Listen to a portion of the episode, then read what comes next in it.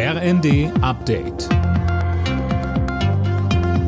Stündlich neu. Auf den Punkt informiert. Ich bin Colin Mock. Guten Morgen. In der ukrainischen Stadt Isium ist nach dem Abzug russischer Truppen offenbar ein Massengrab gefunden worden. Das teilte Präsident Zelensky am Abend mit.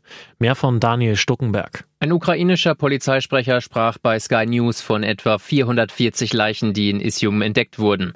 Einige der Verstorbenen seien durch Schüsse getötet worden, andere starben demnach bei Bombardierungen. Zelensky verglich Isium mit den Städten Butscha und Mariupol. Auch dort waren nach dem Abzug russischer Truppen Massengräber und Hinweise von Gräueltaten gefunden worden.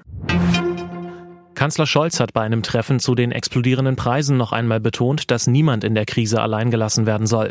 Er hat im Kanzleramt mit Vertretern von Wirtschaftsverbänden und Gewerkschaften gesprochen. Im Anschluss sagte er, ich habe den Tarifpartnern das Angebot unterbreitet, zusätzliche Zahlungen bis zu 3000 Euro von Steuern und Abgaben zu befreien, wenn dadurch mit einer solchen Zahlung die Arbeitnehmerinnen und Arbeitnehmer besser durch die Krise kommen können. Zusätzliche Zahlungen müssen nicht in Anspruch genommen werden. Trotzdem ist das eine große Hilfe, wenn das überall in Deutschland und an vielen Stellen stattfindet.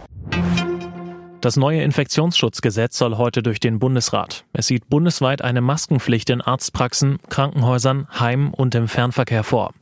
Die Länder können bei Bedarf weitere Maßnahmen erlassen, zum Beispiel eine Maskenpflicht im Nahverkehr.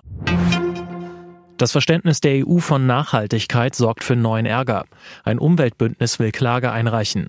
Es geht um Bioenergie und Forstwirtschaft. Einige Projekte würden die Verbrennung von Waldholz beschleunigen, heißt es.